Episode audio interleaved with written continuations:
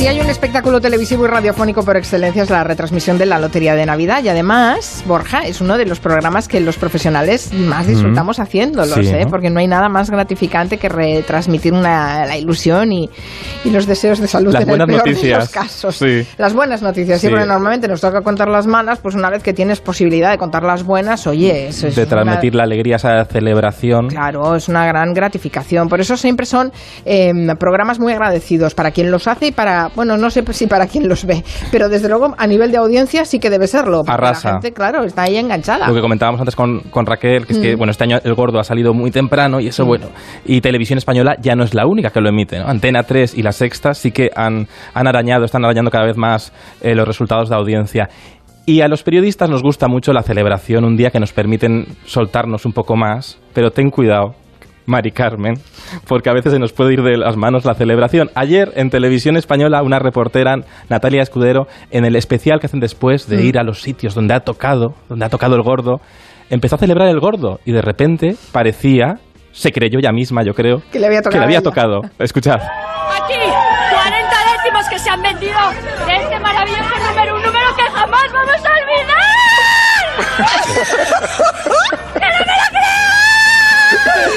Ay, Natalia, por favor. Oye, ¿qué verdad? Este número, que no lo voy a olvidar nunca. 26.590, señor. Yo ya me lo sé de memoria. Lo tenemos ya grabadísimo. Siempre. Te vas a tener que tatuarlo. Bueno, la celebración Llevada al apoteósica. extremo, sí. Hay un momento que dice, han tocado aquí 40 céntimos y uno es mío. Uno de los 40 céntimos. Sí, uno es mío. Pero al rato hicieron otra conexión y rectificó. En realidad, no, había, no le había tocado el gordo, había tenido un pellizquito, pero claro, ya era un poco demasiado tarde, porque la cuenta de Twitter de Televisión Española, contagiada por esa felicidad, ya había compartido el momento y ya era una chica viral, ya era una periodista viral. De repente, la periodista se había convertido en la protagonista.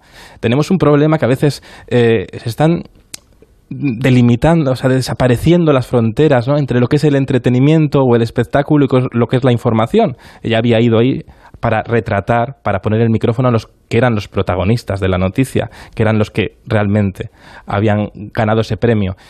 Y no, se convirtió ella con esa efervescencia de disfruto el momento. ¿no?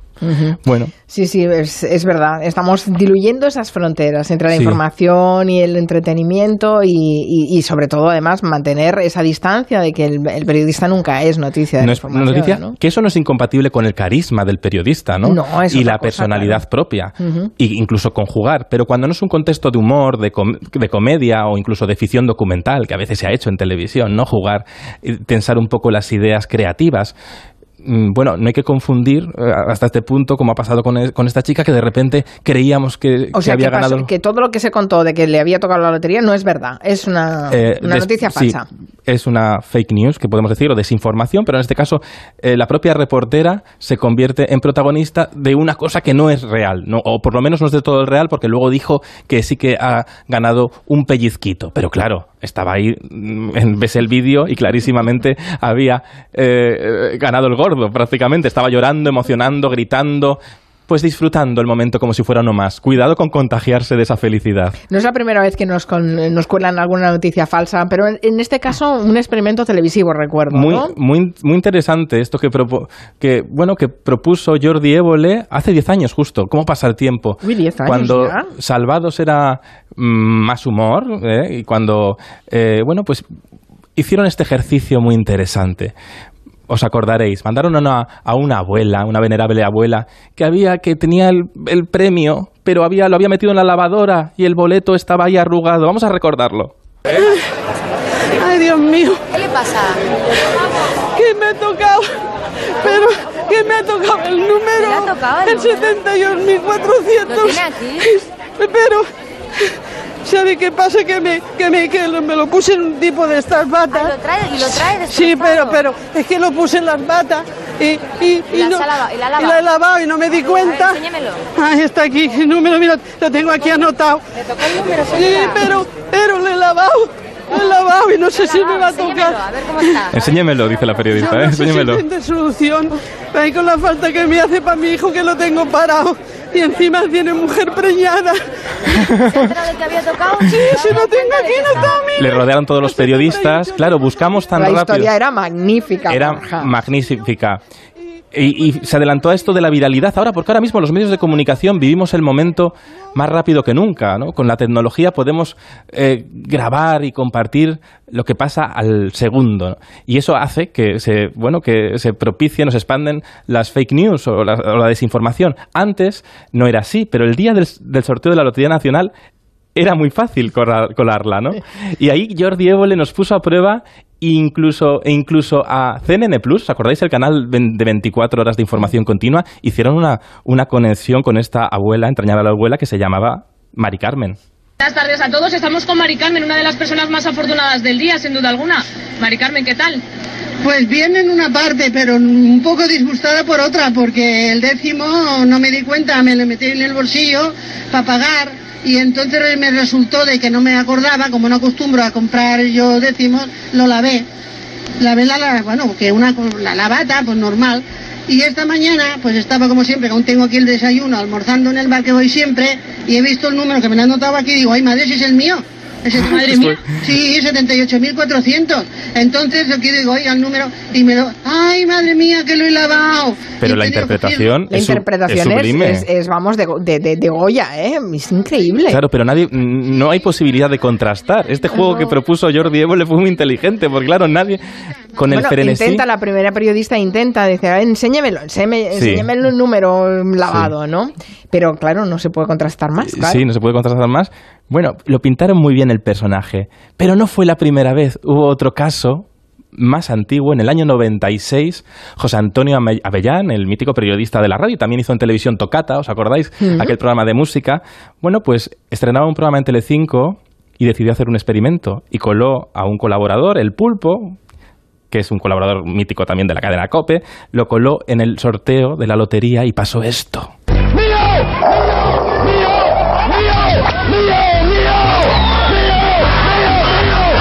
Bueno, rápidamente los periodistas empezaron a rodearlo como si fuera una presa. O sea, Era un poco como eh, un, documental de caza de animales, ¿sabes? O sea, claro, tuvo que salir huyendo y él decía de vez en cuando, vuelta y vuelta, que era como se llamaba el programa. Lo hicieron para promocionar el nuevo programa de Avellán en Telecinco que no funcionó. Se llamaba Vuelta y Vuelta, era como una cosa satírica.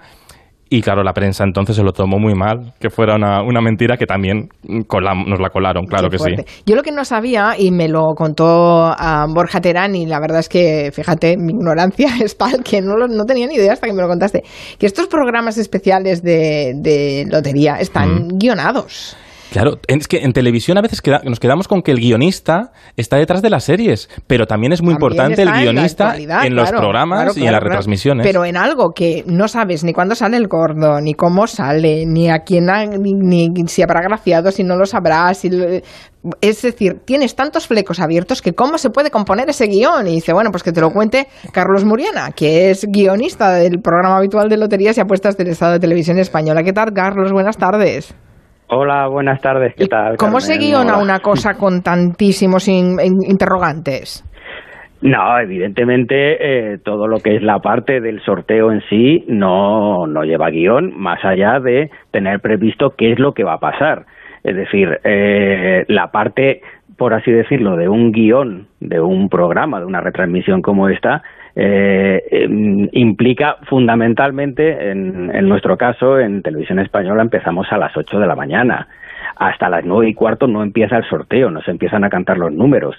Quiere decir que tenemos una hora y cuarto, más o menos, de un programa lleno de contenidos que, que hay que hacer atractivo para la audiencia, que hay que mantener a la audiencia entretenida con una serie de informaciones, con una serie de datos para que, que empiece a calentarse eso, que luego, a partir de las nueve y cuarto, pues se convertirá en una simple retransmisión de lo que es un sorteo puro y duro y, y- y de esa musiquita que nos va a acompañar durante cuatro Bueno, horas y pico, que es mucho tiempo, claro. Los, los niños cantando. Qué banda sonora, ¿eh? Es una banda sonora fantástica. Es decir, sobre todo lo que tenéis es un trabajo ingente de documentación, porque hay que ver eh, el- cuántas veces han terminado con cinco, bueno, todas esas Claro. historias que sirven para trufar un poco todo lo que está pasando ahí, porque además es que como no sabes cuándo sale el gordo ni cuándo van saliendo los premios, hay mucho espacio por rellenar. Claro, claro, exactamente. Como digo, son casi cuatro horas o más de cuatro horas de, sorteo puro y duro. Y, eh, y lo que sí hay que tener claro es, es la estructura eh, de ese sorteo, que es un sorteo que lleva mucho tiempo haciéndose y, que lógicamente tiene ya una estructura propia. Es decir, cuántas tablas, cuánto dura cada tabla, cuánto, cuánto tiempo hay entre una tabla y otra para rellenar esos contenidos y ir dando esa información, dosificarla a lo, a lo largo de esas, de esas más de cuatro horas. ¿Ha evolucionado mucho la, la emisión del sorteo de la lotería en los últimos años? Eh, no es que haya evolucionado, eh, pero evidentemente, eh, lógicamente todo cambia. Eh, mm, pues eh, yo recuerdo cuando yo empecé hace unos cuantos años, que todavía estaba Marisabad, pues Sí. lógicamente los tiempos eran otros y los ritmos eran otros. Y era un poco más engolado también todo, ¿no? Y era todo un poquito, sí, seguramente más mucho más formal, más Mm. institucional. Hoy en día, pues eh, lógicamente eh, hay que ir eh, pues metiendo otro- otra serie de informaciones, se, se rellena con más grafismos para que la gente esté informado de los números que van saliendo, se aporta la visión de las redes sociales, de Twitter o de, Mm. o de Instagram, para que la gente eh, también participe y colabore de alguna forma con, con esos contenidos, Sí. aportando su punto de vista. En fin, todas esas cosas eh, lógicamente van evolucionando. Recordamos cómo sonó la primera vez que se emitió la lotería en televisión española. Era el año 66. Quedan todavía 10 premios de medio billón de pesetas.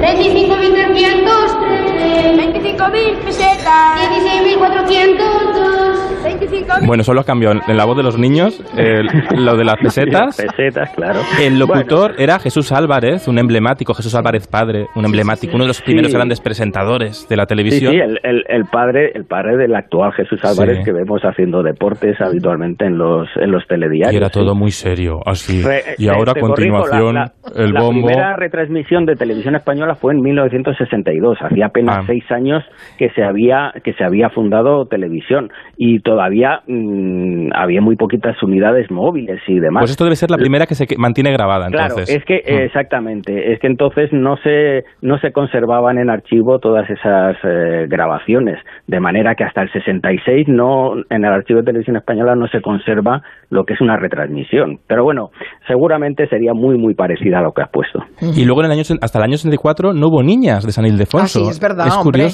La gran re- reivindicación de que hubiera niñas cantando los números porque iban a ser solo niños. Hasta el 84, ¿eh? Sonó así la primera vez.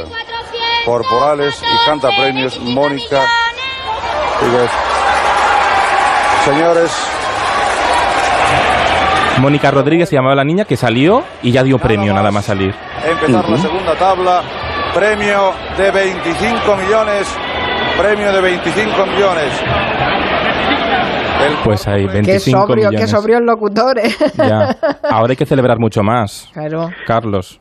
Sí, sí, sí, sí, sí, no, eso es evidente. Ahora, ahora mm, yo creo que, que mm, seguramente todo lo hacemos un poquito más, eh, más exagerados. Antes todo era mucho más formal, eh, el- los tonos, las- la forma de dirigirse al espectador era mucho más formal. Ahora, bueno, pues hay mucha más facilidad para, para incorporar otros. Sí, y de hecho hay que hacerlo porque el espectador eh, busca la complicidad también en la televisión y en, en- en el caso de la televisión pública. Carlos, hay que recordar, y hay que decirlo para la gente que no lo sepa, que tú has trabajado muchos años como guionista del 1, 2, 3 con Chicho Ibáñez Serrador. Bueno, sí, sí, me, tuve la suerte de trabajar eh, a partir del, del año 92 en el 1, 2, 3 que presentaban Jordi Estadella y Mi- Miriam Díaz Aroca y después en las siguientes eh, ediciones que ha habido y sí, la verdad es que fue una suerte para mí aprender del, del gran maestro. ¿Qué puede tener en común un acontecimiento con la lotería como otro acontecimiento televisivo que era el 1, 2, 3 y la Ruperta? Uf, uf, no sé yo. Pero bueno, a ver, si lo dices, eh, ahora mismo mm, creo que la retransmisión del sorteo de la lotería se ha convertido como en una tradición de, de escuchar ese soniquete, esa cantinela de los niños, eh, nos, nos recuerda a la infancia, nos recuerda a, la familia con la que veíamos ese mismo programa hace muchos años, pues porque sigue siendo básicamente lo mismo. Eh, Y es, eh, en el fondo, es como si ahora de repente nos pones la sintonía del 1, 2, 3 y todo el mundo recuerda ese instante en el que lo veía con la familia. ¿Y sabes qué creo yo que tiene en común? Que Chicho retrataba muy bien la ingenuidad de la audiencia y de los concursantes. Y la lotería consigue eh, descolocarnos con esa ingenuidad de los premiados y transmitirlo por la tele. Bueno, es que en el fondo, en el fondo, parte del entretenimiento y del, y del show de la televisión es la ilusión y ese, ese, ese momento en el que todos soñamos. Entonces, en ese 1, 2, 3, donde un coche o un apartamento era un gran premio y los concursantes se ponían muy felices a dar saltos, pues, eh, pues hoy en día que te toque un décimo con 400.000 euros, pues, eh, pues lógicamente nos da la misma alegría. Desde luego es aunque, un- aunque no nos toque a nosotros, aunque le toque al que vemos en la tele. Desde luego es un, es un programa redondo, porque el de la lotería me refiero, porque eh, te retransmiten la ilusión y además tú empatizas, porque cualquier año puedes ser tú. Sí. Con lo cual tienes ilusión dentro de la pantalla y fuera de la Y son pantalla. gente como ¿eh? tú, es como yo, el sí, secreto sí. aspiracional tan importante siempre en la tele. Sí, sí, sí, no, es, es, Exactamente. es- es redondo, es redondo. Todos, todos podríamos ser esas personas que están, que están saltando delante de la administración donde ha tocado. Sí, bueno, no, Sí. no todos podríamos No todos. ser los frikis que van al salón de Ya, loterías. disfrazados. No, eso no. Eso no. Pero que no, nos pero es curioso, tocado, sí. es curioso porque cada vez eh, hay más gente joven eh, y gente sin complejo que simplemente va ahí ah, disfrazado, pues bueno, pues para pasarlo bien, pues porque es una forma de pasarlo Oye, bien. y con- para con salir en esos la amigos. tele, ¿por qué no? Y A para ver. salir en Claro. la tele, pues también. Para ser un- virales, para ser virales. Sí, y, sí, y ayer- conseguir el en meme. en el sorteo de ayer había un grupo de langostinos eh, muy simpáticos y, y- y eran estudiantes todos de una, no sé si de Soria, no recuerdo de dónde venían, pero, pero eran muy divertidos y se lo pasaban bien y para ellos es una experiencia divertida, que es de lo que se trata. Bueno, que sepan que detrás de todo lo que ven en la tele y que escuchan en la radio hay guionistas y nos encanta siempre hablar con ellos. Carlos. Muriana, gracias, un beso. Gracias, un Muchas abrazo gracias. fuerte. Adiós. Adiós, Bueno, hay una preparación previa al sorteo. Hay que calentar motores para vender, para vender. Y fíjate, y algunos spots son entrañables para acariciar ese corazoncito, pero otros querían ser entrañables, pero quizá no lo consiguieron.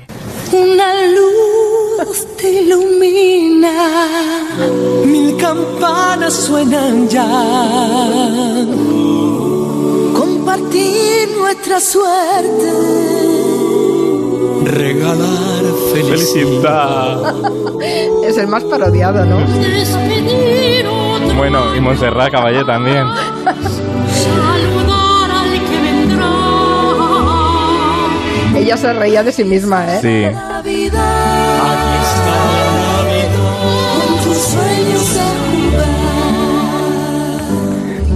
Yo no sé cómo este villancico no lo cantamos toda la Navidad.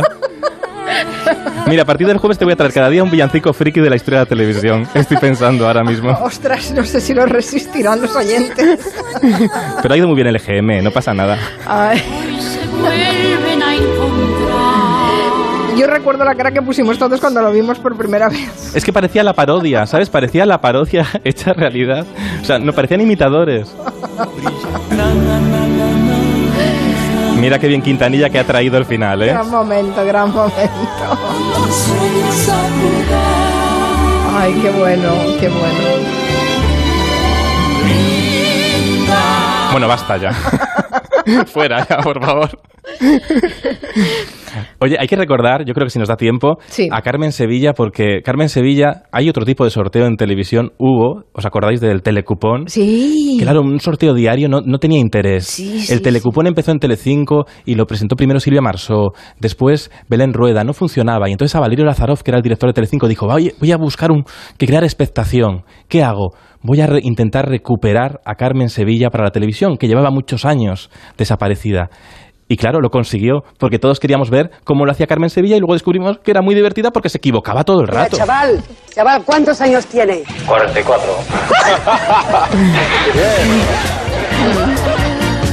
Ay, qué bueno. Yo tengo muy presente un sorteo de la lotería que ¿Sí? nos tocó el gordo. Sí, nos Pero el inocente, inocente, dices, ¿no? Que era mentira. La cámara oculta que dice Isa Julia, que estabais todos conchavados. Sí, sí, ay. Ay, qué- qué Por bien. favor, vaya experiencia. ¿Quién se quedó sin cupón ese día? Sin el boleto. Lourdes Sancho. se Lourdes sin ¿no? Es verdad. cupón. Pobre, que lo sufrió. Ay, señor.